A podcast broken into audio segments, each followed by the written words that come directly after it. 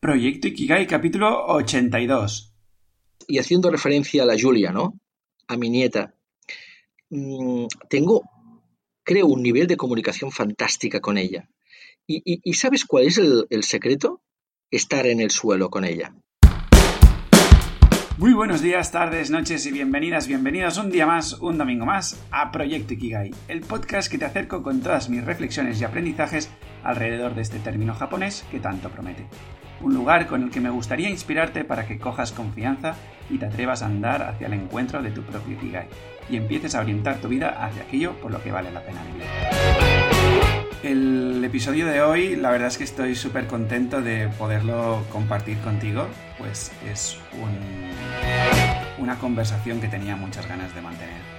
Pero antes de entrar en ella, déjame recordarte que estoy haciendo entrevistas para el programa de Mastermind Encuentra tu vocación, en el que, bueno, pues durante un programa de seis meses estaremos investigando para poco a poco ir encontrando en nuestro Ikigai y ir haciéndonos más sensibles en nuestros talentos, ponerlos en juego, cómo apostar por ellos, cómo coger confianza y todo esto, ¿vale? Y es un conjunto de, bueno, diferentes clases más un acompañamiento individual y en grupo. Tienes toda la información en proyectoikigai.com barra mastermind. Te dejo el enlace en las notas del programa. Y ahora ya sí, soy Javi Vidal y utilizo la improvisación teatral y el acompañamiento filosófico para guiarte a vivir una vida más auténtica y alineada a quien eres. Empecemos. Como te decía, el capítulo de hoy estoy, bueno, pues como un niño con zapatos nuevos, porque eh, tenía muchas ganas de, tener esta conversación con, con Eudal desde que le conocí.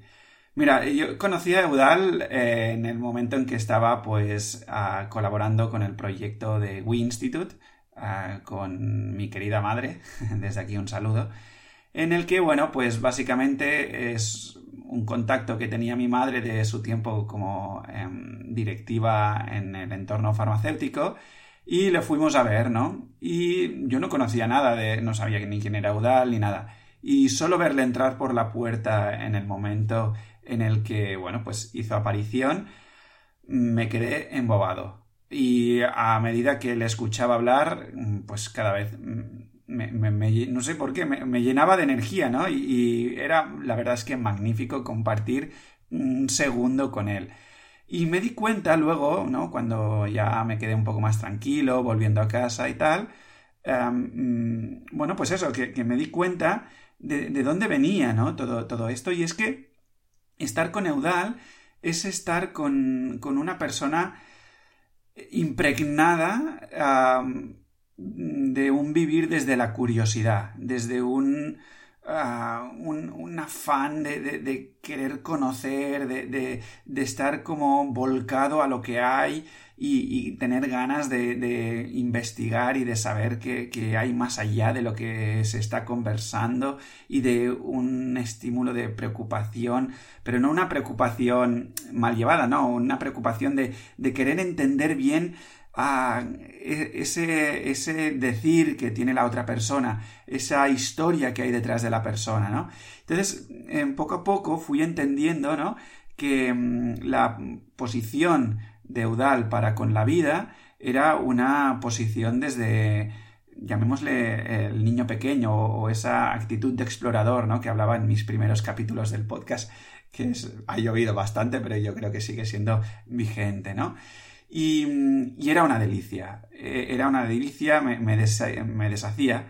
Y la fortuna quiso que, pues, con Eudal mantuviésemos bastantes reuniones, eh, bastantes encuentros, y, esa, esa, manera de estar en el mundo no cambiaba ni un ápice. Audal se mantenía, pues eso, como un niño pequeño en la noche de Reyes, queriendo entender quiénes son los Reyes Magos, cómo vienen, eh, qué hay que hacer para que estén más cómodos, qué puedo hacer yo para que sus em, camellos estén mejor, ¿no? Y entonces, bueno, desde siempre he tenido muchísimas ganas de sentarme un día con él y mm, pues devolverle este favor, ¿no? De, de intentar entender mm, dónde está, dónde se apoya esa curiosidad, eh, esa actitud, cómo, cómo, la puede mantener después de tantos años, ¿no? Daba la casualidad que Udal llevaba muchos años en la misma, en la misma compañía. Eh, esto, mm, tradicionalmente, ¿no?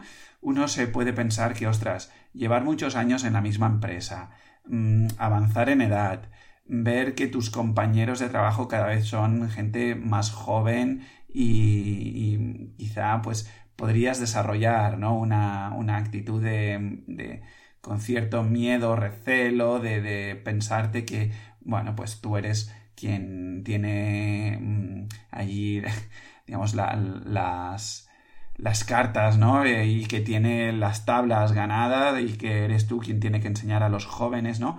Y daba la sensación que tener a Eudal en el equipo era todo lo contrario. Era un, bueno, mm, una persona de realmente equipo y que se preocupaba realmente por la parte más humana, ¿no? Y nada, eso es lo que te traigo hoy. La verdad es que no quiero avanzarte mucho más porque creo que la conversación pues ha quedado muy chula. Eh, así que nada, yo ya me callo y doy paso a, la conversación con Eudal. Espero que la disfrutes, espero que puedas aprender algo de estos minutos y nada, hasta pronto. Bueno, bienvenido Eudal eh, al podcast de Proyecto Ikigai. Ah, tenía muchísimas, muchísimas ganas de tenerte aquí enfrente de mí porque desde que te conocí hay algo que, bueno, ya lo sacaré más adelante, pero hay algo que me gustaría ir descubriendo a tu lado. Así que bienvenido. Muchas gracias. La verdad es que el placer es mío y poder colaborar con vosotros y construir juntos eh, debates y opinión para formarnos, para desarrollarnos, pues siempre me apetece. Fantástico, así me gusta. Que saquemos esta virtud más exploradora.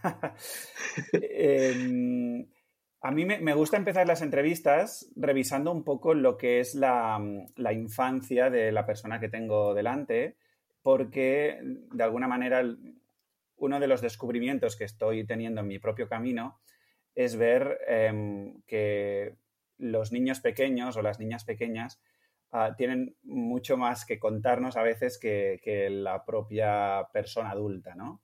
Entonces, mm, bueno, me gustaría investigar un poco mm, quién fue Eudal en su infancia, cómo la vivió y, pues eso, un poco tu historia así de niño pequeño. Carambas.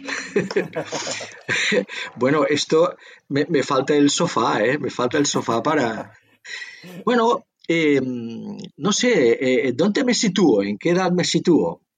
Porque... Pues, vayamos poco a poco. ¿Qué te parece? Poco a poco.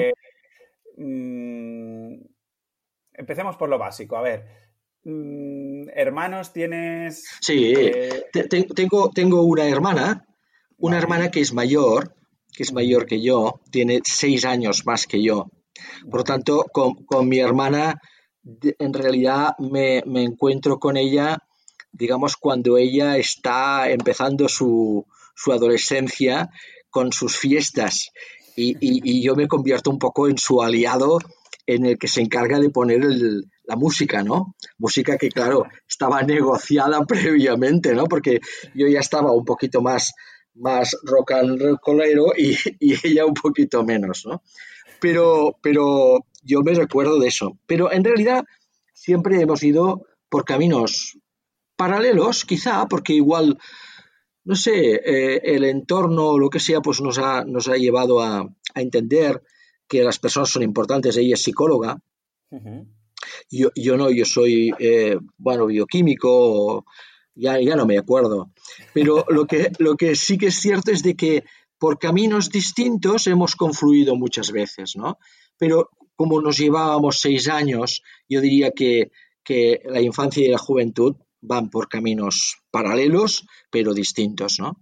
Entonces, bueno, pues sí, la verdad es que me acuerdo de que empecé en su colegio, eh, la Inmaculada Concepción, y en aquel momento las hermanas que estaban allí eh, llevaban esos sombreros tan espantosos, ¿no? Y yo era pequeño y mi hermana muy orgullosa, ella dice, les, les, presentaba a sus hermanas, a sus profesoras, este es mi hermanito, qué tal y qué cual. Hasta que un día se ve, se ve que yo estaba tan asustado por las vestimentas de aquellas monjas que a una le di un cachete. ¡Pam! Total, total que me sacaron del cole para evitar conflictos. bueno, en realidad yo creo que tocaba porque eh, era un colegio que permitía a los niños estar ahí hasta una edad determinada. Luego fui a otro colegio, que por cierto estoy muy feliz porque es el colegio al que va mi nieta en estos momentos. Qué bueno, qué bueno. Y, es un colegio de esos enormes, el SAFA, y allí hacíamos mucho balonmano y, y tal, ¿no? Recuerdo del colegio, recuerdo del colegio cosas interesantes, ¿no? Y es que eh, siempre en muchas de las clases eh, había, había siempre el personaje que mandaba. El que mandaba. Y, ese personaje que mandaba, un poquito haciéndose el, el, chulo o el fuerte de la clase, era algo que yo detestaba. En realidad yo creo que, o antes o después, aquí empieza mi, mi, mi carácter reaccionario.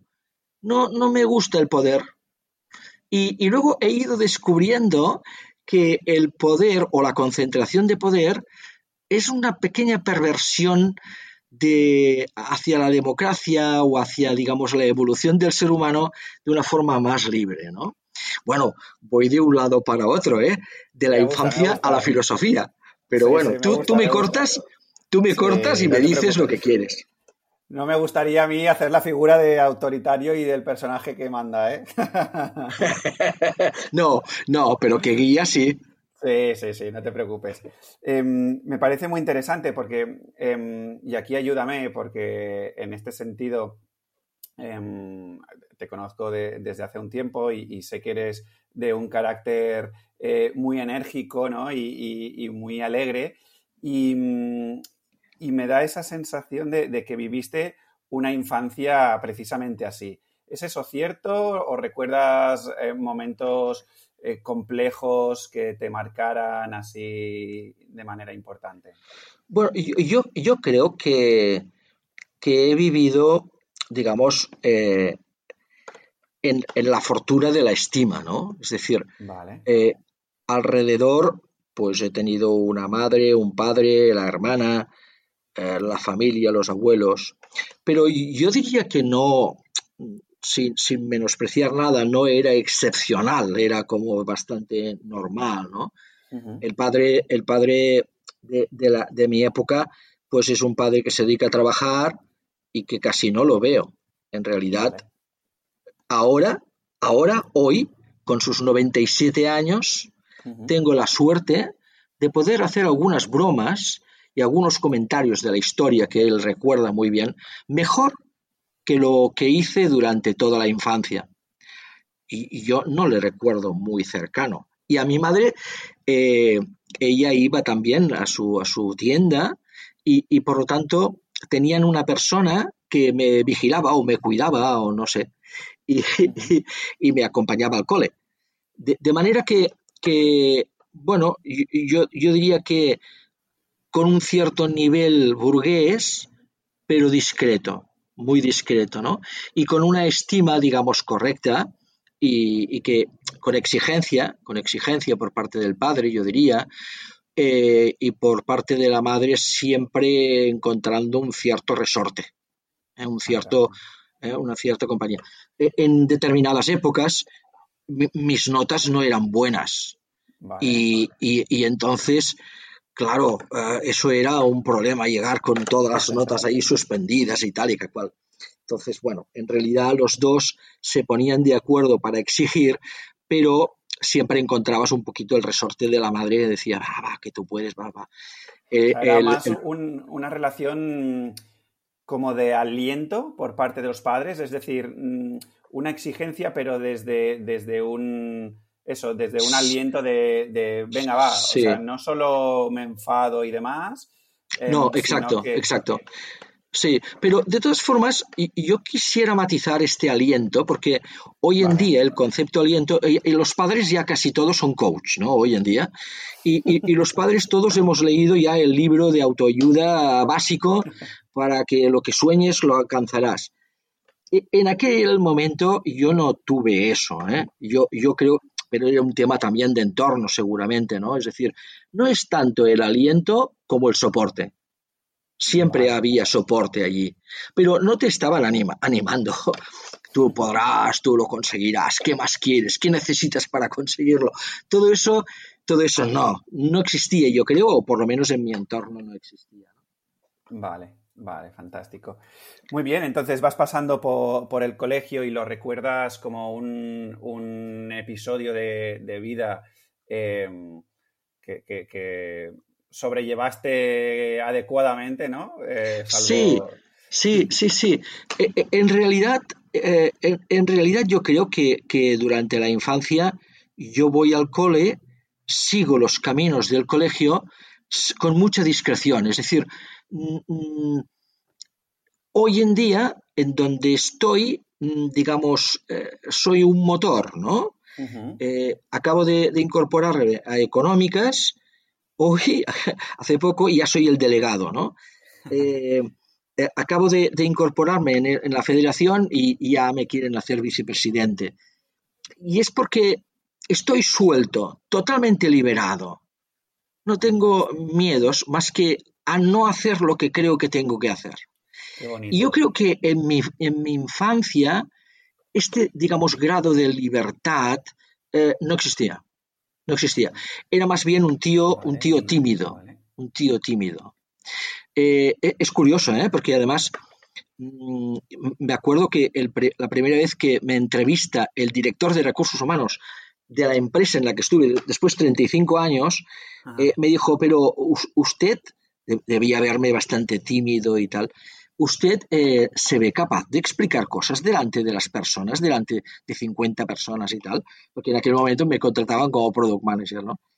Eh, lo digo porque yo creo que hay una etapa de mi vida en la que hay un punto de timidez que, en la que no me he querido quedar, ¿no? sino que he querido eh, trabajarlo. Y, y, eso, eso, cuando lo pienso, me lleva a pensar o a, entender que yo soy muy social, pero no constantemente. necesito eh, enchufarme en la soledad o en la paz interior o en mi reflexión personal para encontrar la energía.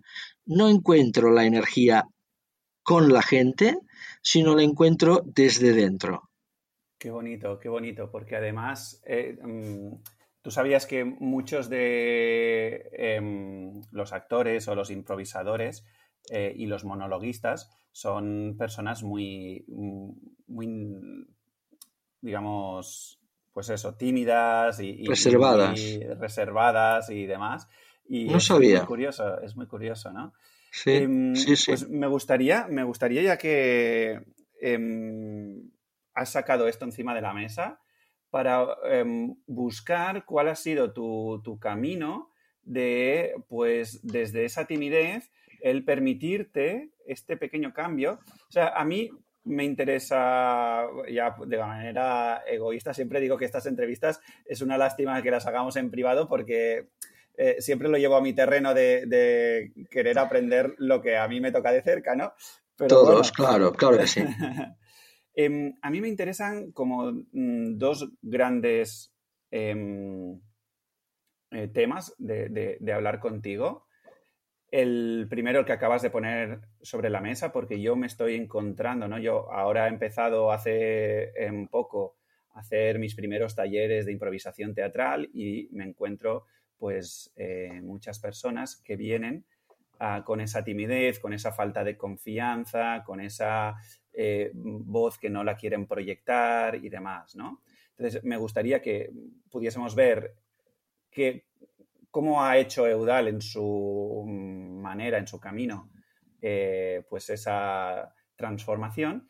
Y por otra, un tema que a mí em, me enamora especialmente de ti, Eudal, desde que nos conocimos, es eh, tu inmensa curiosidad, como un motor que, bueno, es que la primera vez que nos conocimos en una reunión, eh, yo flipé en colores. O sea, pensé, pero, eh, pero este hombre, ¿de dónde ha salido tan, tan, tan enérgico, tan conectado, tan, con tantas ganas, con tantas preguntas, con, tanto querer saber, ¿no?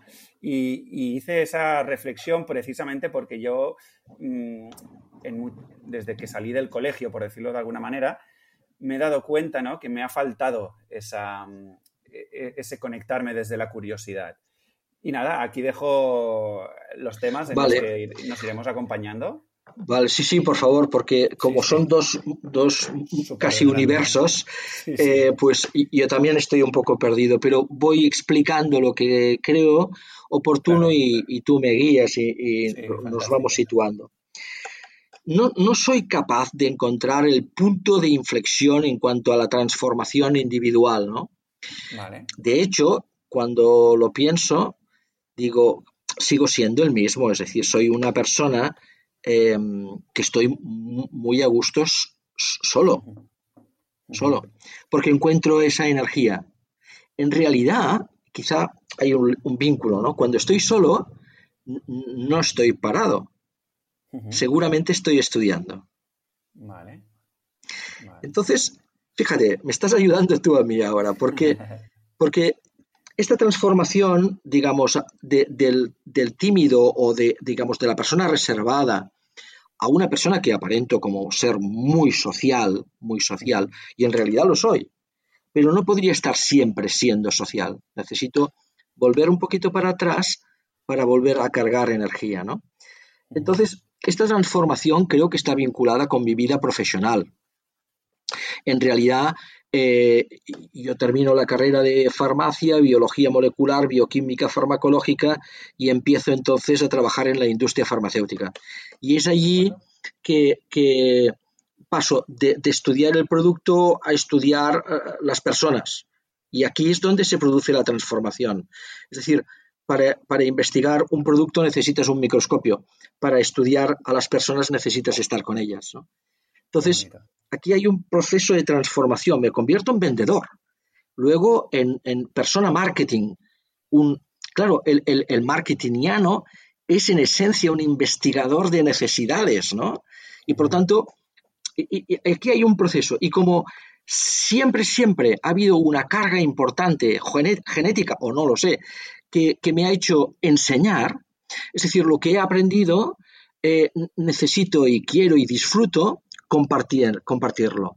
Entonces, eh, la transformación del, eudal, digamos, más discreto a un eudal capaz de mover eh, bastantes personas, cientos o lo que sea, pues em, se produce a través de la vida profesional y ejerciéndola simplemente, ¿no? Pero quizá, esto es curioso porque ahora me voy para atrás y encuentro la curiosidad como motor para entender cosas que después las pueda compartir. Entonces, ahora me voy, me voy al, tema curiosidad, ¿no? pues no lo sé por qué soy tan curioso, pero, pero quizá porque sigo siendo un poco niño en este ah, sentido. Es decir, el por qué, el porqué del niño creo que no lo he perdido nunca. ¿Sabes? Ni, decir, ni, pasando por el colegio ni nada en este sentido. Eh, seguramente en esa etapa más tímida, en esa etapa más tímida, em, estaba como más retraído, lo que tocaba hacer hacía, ¿no? Pero ahora que me preguntas esto, siempre recuerdo que cuando me tocaba un, examen o me tocaba lo que sea, era muy difícil que me centrara en, en el tema del examen. Estaba siempre explorando, es decir, esta curiosidad, digamos, salvaje, eh, me, ha llevado a divagar y seguramente a suspender alguna cosa. Te voy a explicar una cosa. Una noche, bueno, no sé si se puede, pero tú me... mi, Depende de ti, depende de ti. Aquí se puede todo. Por mi parte se puede todo. Mi hermana tenía unas pastillitas de no sé qué y, un día digo, ostras, tengo este examen, tengo que, que trabajarlo fuerte bueno, me, excitó tanto, me puse tan, tan de esto que empecé a escribir poesía y empecé a buscar información y me olvidé del examen. Es decir, eh, este carácter curioso es, una fuerza interna un poco salvaje, asalvajada, pero que no quiero dominarla de ninguna manera. Em, a veces cuando comemos con la familia y tal, les meto el rollo. Es que hoy he leído lo que serán los ordenadores cuánticos. Y, lo he leído como tres o cuatro veces porque me cuesta entender realmente esto, pero seguiré leyéndolo porque es que me apasiona y, me apasiona entender qué es lo que me rodea, ¿no? De hecho, me sorprende que cada vez estamos utilizando más tecnología y más cosas sin entender demasiado ni cómo funcionan ni cómo son las cosas, ¿no?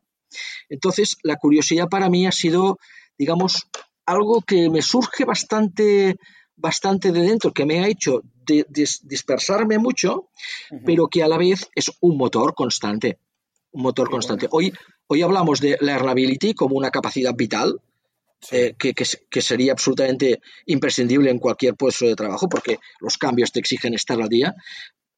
pero, pero en el fondo, también he estudiado esto un poquito, en el fondo lo que hay es Mm, mantener vivo este motor del porqué infantil. ¿Por qué? Claro. Al final es, muy chulo porque o sea, al final es muy curioso, ¿no? Porque yo ahora estaba intentando pues verme un poco reflejado allí, pero ver cómo en mi propio proceso de, educación y demás, mm, hubo un momento en el que yo me desconecté de esa curiosidad en pro de, en mi caso, sacar buenas notas. De manera que mm, me convertí en alguien más eh, resultadista, ¿vale? Porque, bueno, pues supongo que en, ese momento yo entendí que, eh, sacando buenos resultados, pues eh, quizá en casa obtenía mayor afecto, en el colegio también tenía o se me creaba algún tipo de estatus ah, preferencial, etcétera, ¿no? Sí, sí. Vi que, eh, pero lo vi, digamos, cuando ya, estaba fuera de todo esto, o sea, cuando realmente, digamos, no, podía hacer nada, ¿no? Y en tu caso, em, digamos, como que aceptaste esta manera tuya de ser que, de, alguna manera, como, como que en verdad, en verdad, te generaba conflictos Em, quizá no muy graves ni, muy dañinos, ¿no? Pero bueno, tú lo has hablado, ¿no? De, estar disperso, cuando, digamos, eso no es, eh, no es malo, pero dentro de una sociedad que quiere todo ordenado y quiere todo eh, que se pueda medir, todo que no sé qué y demás, pues eso te, lleva a quizá no conseguir esos resultados, que se prolongue en el tiempo algo que una otra persona puede hacer en menos tiempo, etcétera, etcétera. Tienes, razón, ¿eh? Tienes razón. Eh, yo diría que esta curiosidad no me ha proporcionado, digamos, em, eh, felicitaciones, ¿eh? excepto las mías propias, ¿no? Las mías propias. ¿Me ha generado conflicto? Pues un poquito sí, porque como estás muy bien diciendo, el, el tema, digamos, em, resultadista, ¿no? El, una, una sociedad que, busca siempre el resultado, la concreción, eh, y, yo siempre he estado navegando un poquito por allí, ¿no? Eh, de, manera que, pero sí me ha ayudado a satisfacer, a satisfacer. Quizá no tiene ningún valor porque en realidad mm, me place a mí mismo, es decir, realmente no, no me cuesta nada estar buscando una información adicional. De hecho, me pierdo en ella y, estoy ahora, por ejemplo, el tema de la economía social, ¿no? Ostras, em, voy a conseguir algo, tengo 64. Eh, voy a ser el gran economista. No, no, no seré nada. Solamente que entenderé que existen nuevos modelos. Y si puedo, los predicaré, los explicaré. En realidad, como creo que el liderazgo del futuro es un liderazgo multidimensional, en el que el medio ambiente, los resultados económicos, pero también el efecto social que tú produzcas va a ser muy importante, me, interesa todo eso para luego fusionarlo, para luego entenderlo. Por lo menos yo. Claro, claro. Es muy, muy interesante.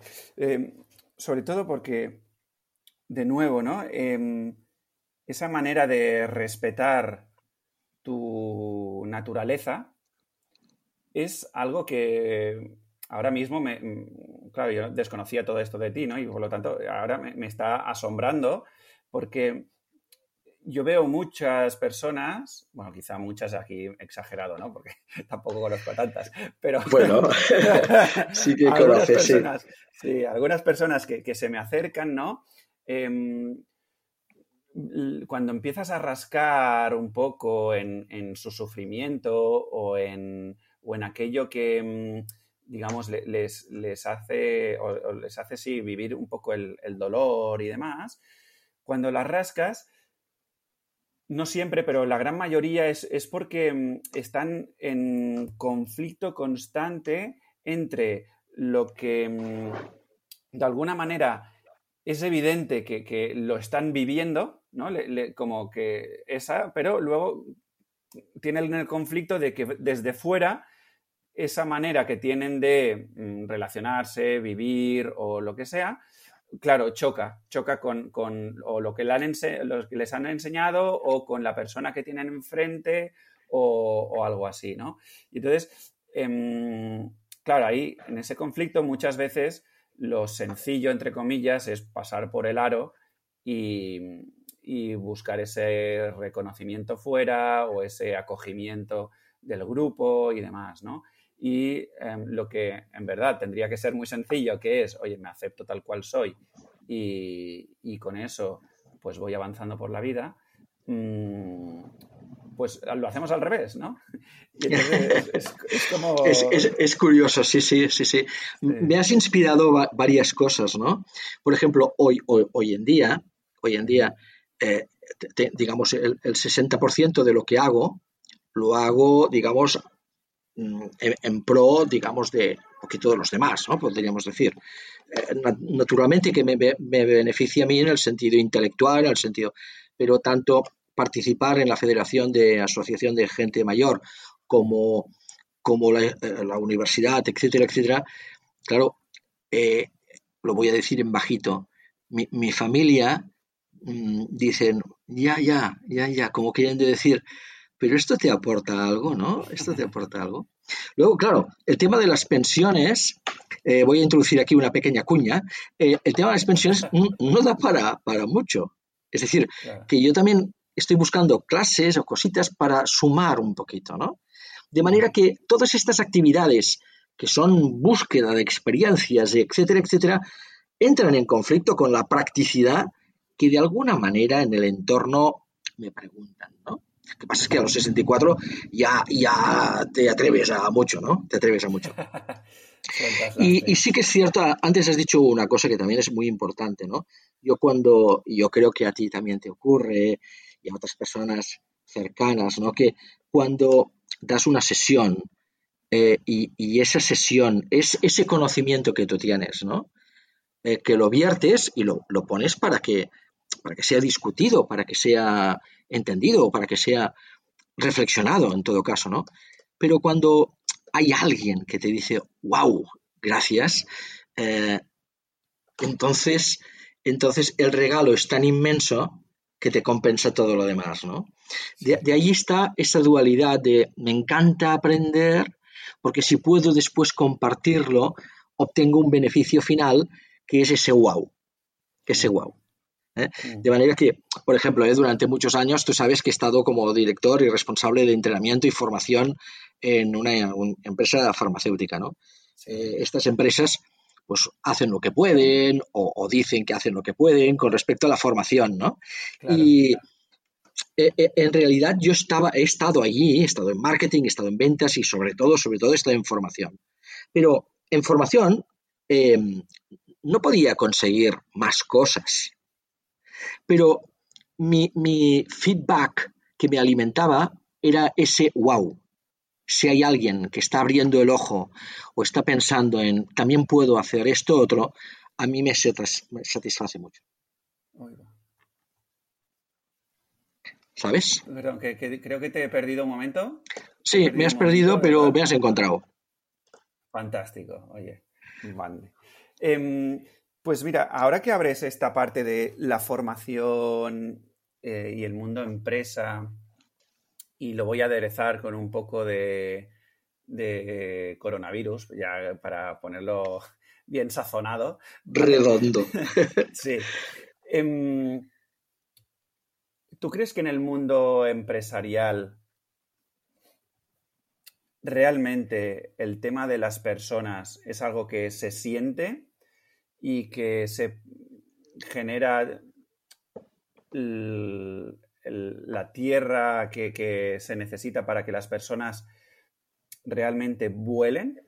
¿O em, es un mundillo que, lo intentan, pero que de alguna manera le sale la torpeza a raudales y, entonces con eso pues eh, mira, lo ponemos como entre comillas en la propaganda, pero aquí que, que, sí, sí. bueno, en catalán sería campi ¿no? Pero eh, que hagamos lo que podamos. Espabilate como puedas, ¿no? Sí, exacto. Espabilate como puedas. Yo te diría que lo que más me preocupa con respecto a esta pregunta que tú estás haciendo son los lenguajes falsos. Es decir, que, que el liderazgo que sabe escuchar, sabe mover mejor los equipos y conseguirá mejores resultados, eso es una verdad. Y quien lo practica lo obtiene, pero, pero eh, la verdad es que no se forma en eso, no se forma se forma más en, la dirección, ¿eh? en la dirección, en los resultados. De ahí eh, mi fascinación por ese nuevo liderazgo dimensional en el que entran más cosas en juego, ¿no? Pero, claro, eh, yo, veo que, que todas las empresas, los directivos, todos, sabemos exactamente lo que hay que decir. tenemos un lenguaje un lenguaje sofisticado y político que, sabe quedar bien, ¿no? Y que, que de alguna manera, pero yo siempre he dicho, cuando a, a un directivo le oigas que dice las personas son lo primero y cuando te giras está despidiendo mucha gente, pues, pues no, no es así. Entonces hay un punto de falsedad, eh, lo que yo veo, eh, lo que estoy observando. Eh hay un punto de falsedad entre lo que se dice y, realmente lo que se hace. Por lo tanto, la formación que está allí como motor de transformación es algo que lo que yo he vivido es, este loco deja que haga lo que pueda, porque creemos en lo que dice, pero no es lo que nos importa. Ya, ya. No sé si te contesto, ¿eh? Es bastante íntimo todo esto, ¿eh? Sí, sí, sí. Se genera aquí climas muy íntimos en, estos, capítulos. Sí, sí. Em, claro, yo, pienso, ¿no? el otro día me comentabas, ¿no? Fuera, fuera de, esta grabación, que habías visto un, vídeo mío en, en, LinkedIn, ¿no? Donde, bueno, he hecho un pequeño guiño a una película que es El Club de la Lucha, donde eh, uno de los protagonistas pues hace un mensaje como muy em, bestia y muy crítico a la sociedad, ¿no? Y, mientras subía este, este vídeo, ah, porque bueno, era una pequeña promoción de uno de los capítulos del podcast donde hablo pues del síndrome postvacacional y de cómo estar desconectado de, la vida te lleva a unos lugares mm, complejos. Em, claro, yo me hacía la reflexión, pero este mensaje que es de 1999 sigue siendo válido hoy día, porque yo miro a mi alrededor y quizá mm, soy un afortunado, ¿no? Porque eh, es verdad que en los últimos años, pues mm, mi contexto y, mis, mm, las personas con las que más me relaciono están mirando la vida desde un lugar donde esto que yo hacía este guiño ya no tenía cabida, ¿no? El, mensaje que hablaba era, bueno, pues nos compramos cosas con dinero que no tenemos, con trabajos que no nos satisfacen, bla, bla, bla, bla, bla, bla, ¿no? Y, entonces, no sé, quizá tú que estás un poco más cercano al, mundo profesional, eh, me puedas aportar un poco de luz en esto, porque de verdad que estoy muy perdido. No sé si es que me estoy como... Eh, autoengañando en el sentido, bueno, yo hago este mensaje, pero ya no es, ya no tiene realidad, o si no ha cambiado tanto la cosa. Por eso lo del aderezo que decía antes del COVID, ¿no? Supuestamente, alrededor de lo que yo he vivido ¿no? con, las personas cercanas, em, yo he visto personas pues, que se planteaban realmente qué hacer con su vida, personas que eh, lo han pasado muy mal. Tengo incluso algún compañero que, se ha suicidado. Em, y, de alguna manera mm, da la sensación como que todos buscamos vivir la vida mejor. Eh, y yo que ahora estoy quizá un poco más alejado del, camino típico profesional, mm, para mí el simple hecho de haber vivido esta, de estar viviendo esta pandemia, pero concretamente el, capítulo donde estábamos todos cerrados en casa, para mí ha, significado un cambio. Pero no sé si es eso, si ha llegado eso a las empresas o si hemos vuelto al, digamos, a, la inercia de antes. Mm. Bueno, eh, también son muchas cosas las que, las que comentas, ¿no? Eh, voy a intentar, si no me pierdo, eh, poner alguna, algún matiz con respecto a lo que estás diciendo, ¿no? Vamos a ver, creo, sinceramente, creo, no, es un mensaje del, de un positivista no consciente, creo que la sociedad está avanzando. Yo también lo tengo, esa sensación. creo cuando, cuando yo hablo con mis hijos y con mi familia o con mis amigos y vemos los niveles de corrupción política y vemos los, digamos, una Europa que todavía le falta una evolución tremenda eh, en nuestro país, em, cómo funcionan los países del tercer mundo que logran dinero y nada lo utilizan. Cuando, cuando vemos todo esto, yo pienso, pero si siempre ha sido así. Lo que pasa es que ahora empezamos a ser conscientes. Es decir, creo que tenemos ahora un momento extraordinario para ser responsables de, una, de, la siguiente transformación, de la transformación de la, hacia la autenticidad, hacia la búsqueda de que queremos vivir mejor y sabemos que eso implica que no puedo vivir mejor yo solo. ¿eh? Si, el vecino está pasando hambre, entrará por la ventana algún día. Por lo tanto, eh, eh, el tema es que hay un nivel, digamos, de información tan salvaje que incluso nos está creando un, un, escenario tan negativo, tan difícil en nuestro entorno, que de cuando en cuando hay que decir, bueno, un momento, pero es que todo esto ya estaba antes. Lo que pasa es que ahora somos conscientes y por lo tanto podríamos ser responsables y por lo tanto deberíamos prepararnos para ir haciendo las siguientes transformaciones. Por lo tanto, la realidad empresarial ha evolucionado un poquito, estoy convencido. Y, aunque los lenguajes a veces son, no son plenamente ciertos, hay un intento, ¿no? Hay un intento de contaminar menos, aunque sea para no salir mal en la foto. Pero o hay, hay un intento de tener un papel social, para que la marca no quede perjudicada. Es decir, siempre hay una búsqueda de beneficios ahí detrás, no es generosidad pura, es una correspondencia, ¿no? una corresponsabilidad.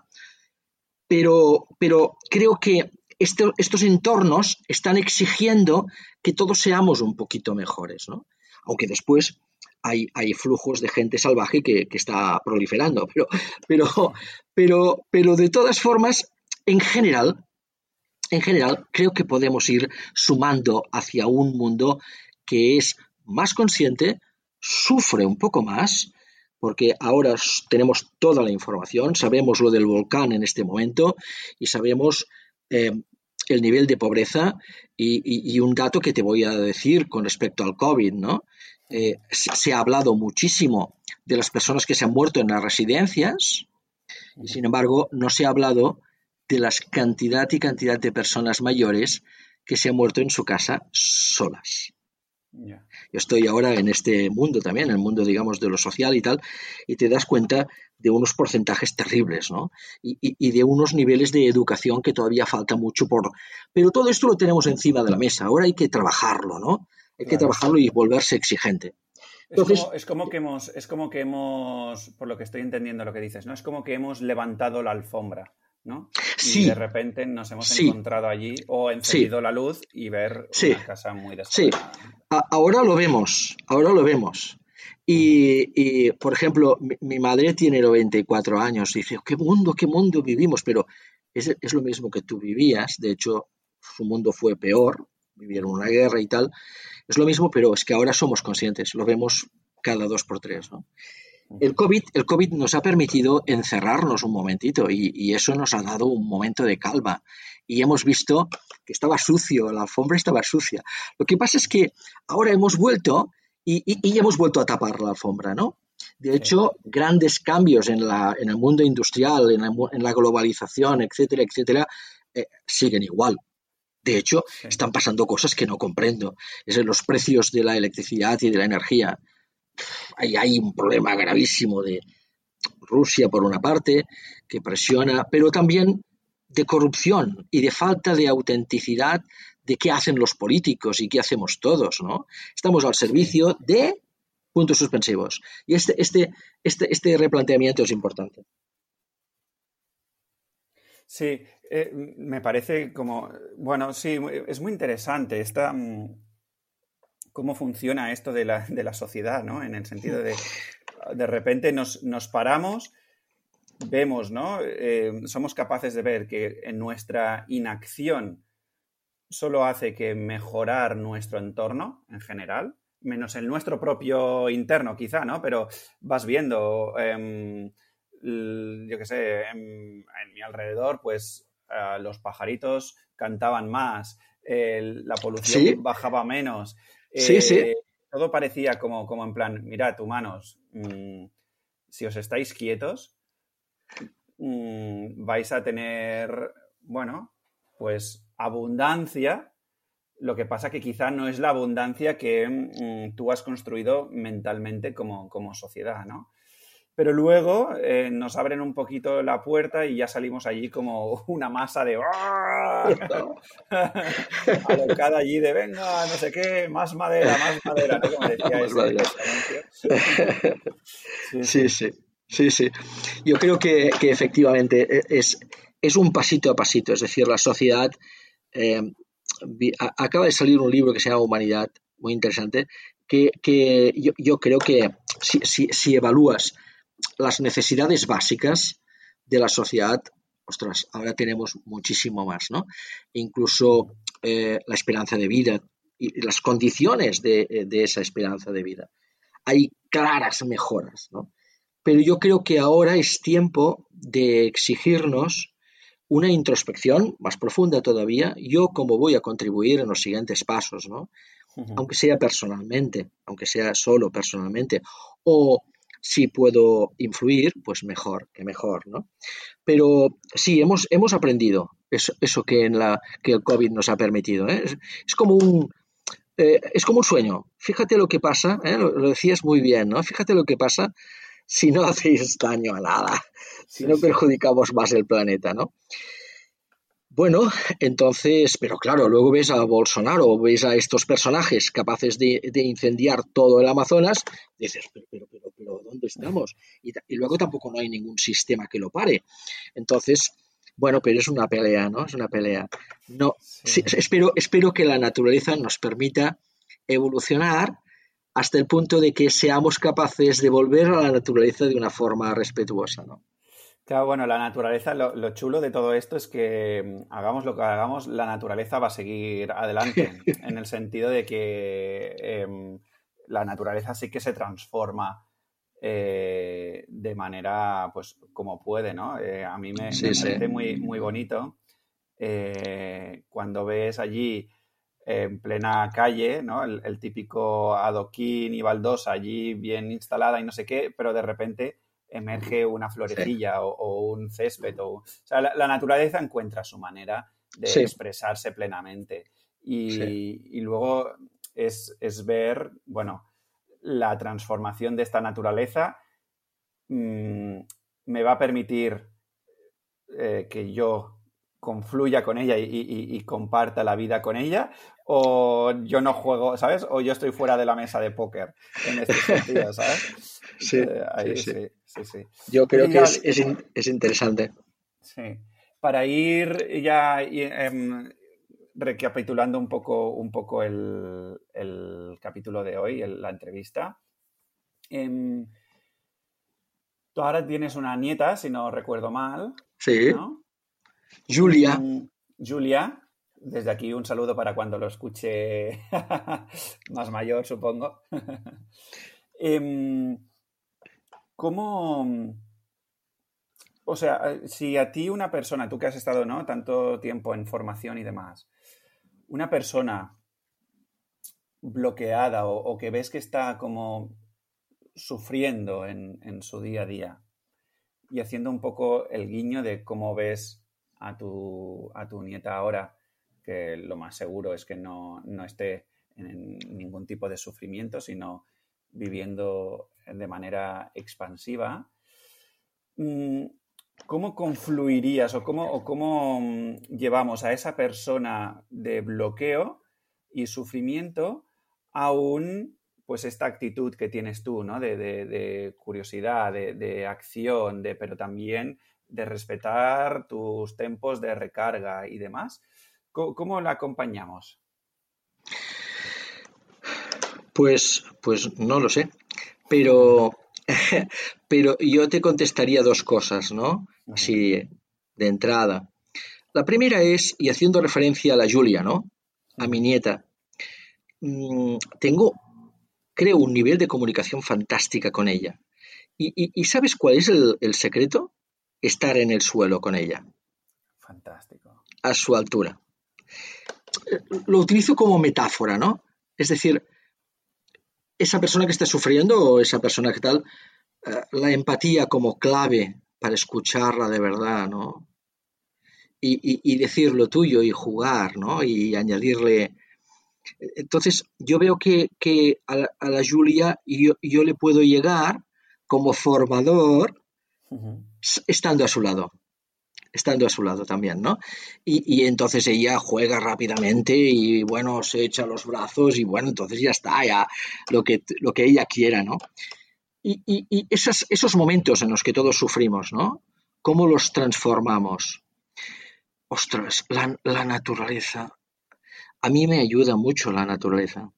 Algunas veces eh, pongo el ejemplo, ¿no? Cuando salgo por las mañanas, iba a trabajar o ahora a las mil actividades que tengo, miro el cielo, miro el cielo, que, es el trocito de naturaleza que me queda, porque si no son edificios todo, ¿no? Miro un poquito la naturaleza, veo ese cielo azul o esas nubes y tal. ¡Wow! ¡Qué maravilla, ¿no? Estoy aquí. Entonces yo creo que el, el buscar el agradecimiento de lo que tienes, ¿no? De lo que hay, de lo que vives, estar cerca, eh, estar cerquita de esa persona, escucharla, ¿no? Y, acercarla a un paseo por el bosque. Acercarla, salir, salir un poquito de estos sistemas que hemos creado que tanto estrés nos generan. No hace falta ir muy lejos, ¿eh? a veces es un banco de una calle. Es, yo tengo la suerte, estoy, estoy aquí en la Plaza Universidad y a veces voy a los jardines que están dentro de la, de la Plaza Universidad. De, la universidad. Súper bonito y estoy allí eh, unos minutos. Oigo las campanas, yo creo que son las vibraciones, las vibraciones del horario, que quizás son como bangs o bongs de hindús que me hacen vibrar y, me hacen decir, wow, estoy, estoy vivo, estoy aquí, tengo tantas cosas. Luego salgo del, del, jardín y veo un porche reluciente y digo, oh, esto no lo voy a tener nunca. Digo, bueno, pero tampoco lo necesitas, ¿no? Entonces, yo creo que en este proceso de transformación, para un amigo, ¿no? Es, estar muy cerca, es estar muy cerca, es, ponerse en el suelo como con la Julia. Y sobre todo, eh, que, que busque el, Es un poco Eric Fromm, ¿no? Eric Fromm. Los agradecimientos cuando estaba en el campo de concentración, ¿no? Peor que en un campo de concentración no estamos. Entonces, eh, porque él se levantaba y sin comida, sin pan y además maltratado y con vestimenta o sin vestimenta, decía, hoy tengo que pensar en tres o cinco agradecimientos, ¿no? El creador del positivismo eh, se buscó esta fórmula.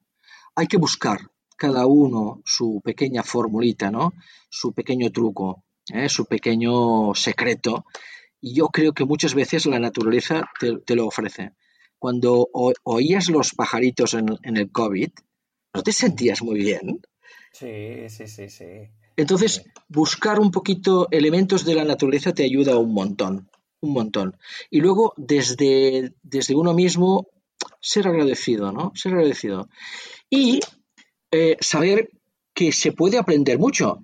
Es decir, vuelvo a la curiosidad y, pensar, ¿qué voy a aprender hoy? ¿Qué, qué, maravilla podré eh, entender que no entendía, ¿no? Esto es fantástico, Eudal, porque además, em, mientras te escuchaba, ¿no? Y hablabas de la naturaleza, cuando has hecho ese guiño, ¿no? De, mirar al cielo entre edificios y demás, me ha venido algo así como que en verdad, aunque obviamente em, ir a la naturaleza es mm, algo muy, muy, muy recomendable. De hecho, en todos los libros de, Ikigai lo explican como un elemento de, algo que hacen los japoneses habitualmente, que incluso tienen una palabra para designar los baños de bosque, ¿vale? Que no me preguntes cuál es la palabra, porque tampoco sé japonés ahora, pero, pero sí que mm, me venía mientras explicabas eso, ¿no? Porque me ha venido la imagen, ¿no? De edificios, me han venido edificios súper altos en plan Nueva York, o sea, imagínate, ¿no? Y he pensado que, claro, como la naturaleza lo que nos permite de una manera muy fácil y muy rápida es abrir el corazón, sin que nosotros hagamos mucho esfuerzo para abrir el corazón. Y cuando has explicado eso y, te he visualizado ¿no? Eh, con esa persona eh, sumida en, el sufrimiento o en, ese momento, ah, te, he visto ¿no? como em, acompañándola a abrir el corazón. Y a veces abrir el corazón es tan sencillo como coger a esa persona de la mano y simplemente permitirle que, se exprese de la manera que necesita hacerlo en ese, en ese momento, ¿no? Y desde allí em, cada persona encuentra su, su, de esto, su, manera de, vaciar esa carga que es la que nos hace, ¿no? Pues em, sufrir con esa mirada al Ferrari que me ha gustado mucho, ¿no? Esa mirada al Ferrari como la zanahoria que voy persiguiendo, pero que luego cuando me paro eh, digo, em, espera, espera, si en verdad, en verdad, yo no, necesito un Ferrari para sentir la plenitud ahora, ¿no? Pues sí, pues sí, pues sí, la verdad es que sí. A nivel, a nivel anecdótico te diré que me ha hecho mucha gracia porque mi, hermana y su marido, cuando buscaban a alguien que se quedase con, sus hijos, em, hicieron varias entrevistas a, cuidadoras, ¿no? Y, y, cogieron a la única que se quedó, o sea, que, la actitud fue de me tumbo en el suelo a la altura de, eh, de mis sobrinos de, para jugar con ellos y, tal, ¿no? Todas las sí, sí. Entonces, desde aquí hago un llamamiento a una cosa que, mm, me hace mucha gracia porque a mí me, cada vez me sale de manera más natural, que es em, siempre recomiendo a, las personas adultas que tengan acceso a, algún niño pequeño, alguna niña pequeña, que se permitan el jugar desde, em, desde su niño o desde su niña, en el sentido de que no, no, se pongan el adulto que se pone a jugar con ellos, sino desde el niño que a la misma altura se pone a jugar con ellos. Y eso cambia completamente el, el paradigma y suceden cosas nuevas. Sí, sí, sí, sí. Es, uno de los grandes valores del ser humano, ¿eh? la empatía, el saber estar, escuchar, entender, entender. Y eso, claro, solo requiere un pequeño esfuerzo, estar a su lado. Claro, y dejar todo tu, tu historia mental, digamos, a, un lado para focalizarte en esa persona, ¿no? Exacto, exacto. Si lo que buscamos es conectar corazones, solo hay una manera de hacerlo. Y es dejando la cabeza de lado, ¿no? Y ir a, lo, a lo humano. Sí, sí, exacto, exacto. no sé si, si, sabes, he escrito un pequeño librito. Sí. Y, y en ese librito lo que...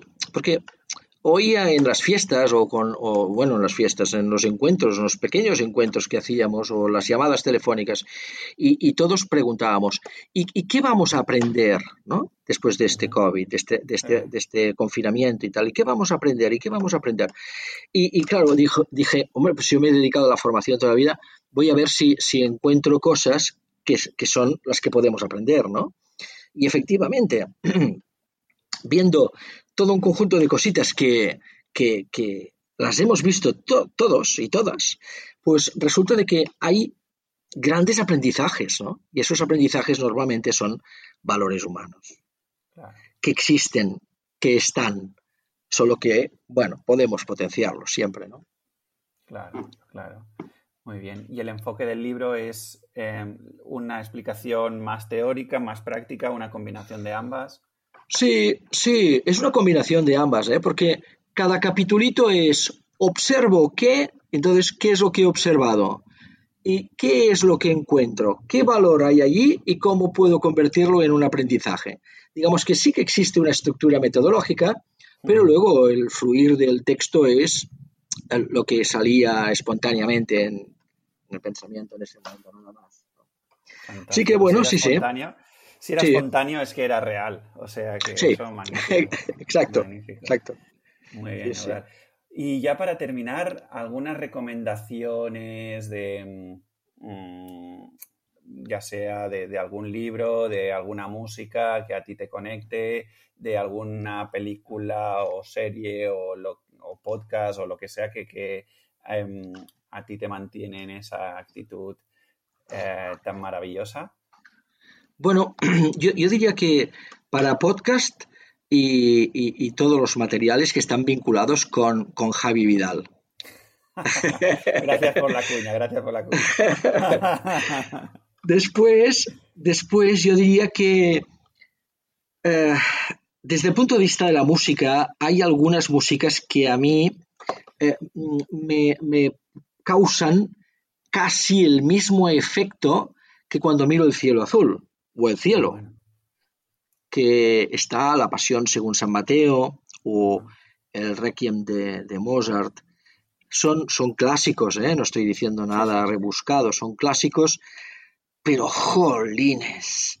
No sé si tocan, tocan la esencia del curioso que, que me causa, digamos, la impotencia de decir, cuánta maravilla, yo no soy capaz, ¿cómo se hace eso, verdad? Entonces, quizá la naturaleza me produce a mí también lo mismo, ¿no? Es decir, tengo que estar agradecido, qué pasada, cómo me, cómo me eleva, ¿no? Cómo me, trasciende. Eh, y estas son músicas que... Ahora, una última que, bueno, que no es, no es actual, ¿eh? Pero hay un tío que es Rax Von Man, me parece que se llama, Rax Von Man, y una canción que se llama Human, Human. Y me encanta. Me encanta porque es muy simple, está en, el, digamos, eh, es, muy recomendable porque la letra viene a decirte de que pues soy un humano, soy un humano, no, no me pidas más, eh, soy un humano, me equivoco, pero estoy ahí, soy un humano, ¿no? Entonces, creo que ese puntito de, humildad en el sentido de que los humanos, bueno, no somos los superiores de la, evolución, sino simplemente eh, una pieza más con gran responsabilidad, con gran responsabilidad. Muy bien, Eudal. ¿Algún mensaje de aliento o de ánimo a las personas que nos escuchan? Sí, desde luego que sí. Eh, el aliento es, em, no sé si, si, voy a animar mucho, ¿eh? Está todo por hacer. Está todo por hacer. Todos son retos. Son retos. y, yo creo que estos retos son para agarrarlos y transformarlos como experiencia de vida, ¿no? Entonces, creo que eh, estamos a punto de ir hacia modelos de sociedad un poco distintos.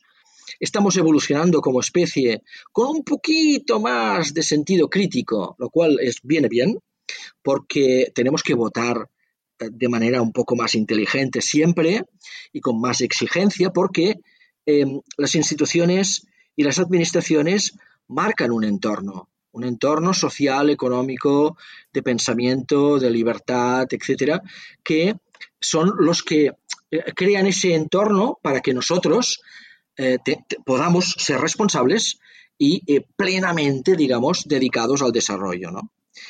Y, a volar, que antes has utilizado la palabra volar. Pues me gusta mucho. Hay que volar. Entonces, coraje, no, no inhibirse, disfruta, di lo que piensas con respeto, pero crece, plantea las cosas, descubre. Si estás mal en un trabajo, aguántalo un poquito, pero búscate otro. Em, em, en fin, eh, pensar que, puedes, que, que realmente no todos, y, que todos crecemos a un ritmo distinto, que también es muy importante darse cuenta. ¿eh? Muy importante. Así pues que eh, yo, diría que la esperanza está precisamente en, la fe en el ser humano y, en, la creencia de que podemos construir respuestas a estos retos nuevos. ¿no? Claro sí. Y en la valentía no sé si te respondo. Sí, sí que me respondes, sí. Y en la valentía de esa autenticidad que has marcado antes. Sí. Eh, como bandera. La bandera de la autenticidad. Sí. sí. Sí, porque la sociedad y el individuo, primero el individuo, ¿eh? Uno ser sincero con uno mismo de la marinera. Sí, sí. Pero exigir la autenticidad en la sociedad va a ser muy importante.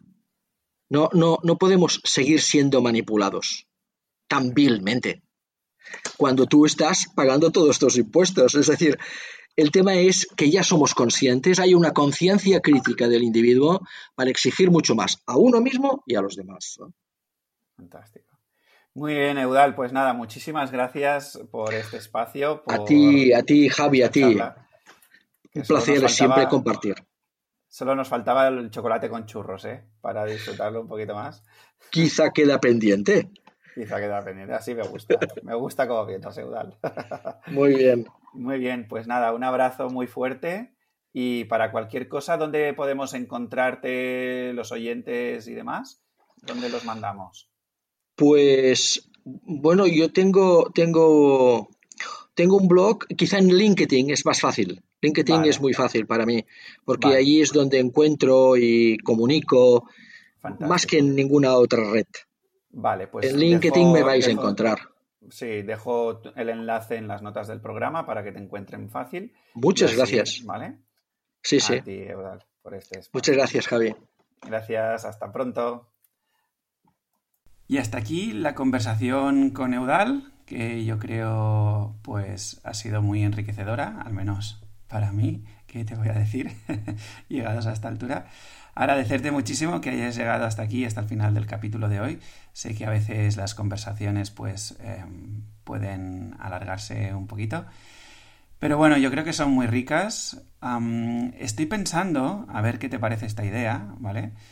Que mm, si te gustaría, de alguna manera, estar presente, pues para poder hacer preguntas a través de un chat o algo así, en lo que yo puedo ir leyendo mientras voy conversando con, con Neudal, con Marco, con Marta, con todas las personas que han ido pasando por, por el podcast.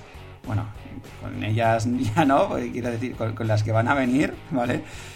Y bueno, si estás interesada, interesado en, esta nueva manera de, de, poder hacer las entrevistas para verte mm, pues implicado, implicado en, este en estas conversaciones, pues escríbeme en proyectoikigai.com barra contactar. Allí, eh, bueno, habrá un formulario me dices, oye, mira, Javi, eh, me ha parecido súper interesante esto, me gustaría que me avisaras para la próxima entrevista y de esta manera pues hacemos esto un poco pues entre todos, ¿no? Que es al final la idea que hay detrás de, de Proyecto Ikigai.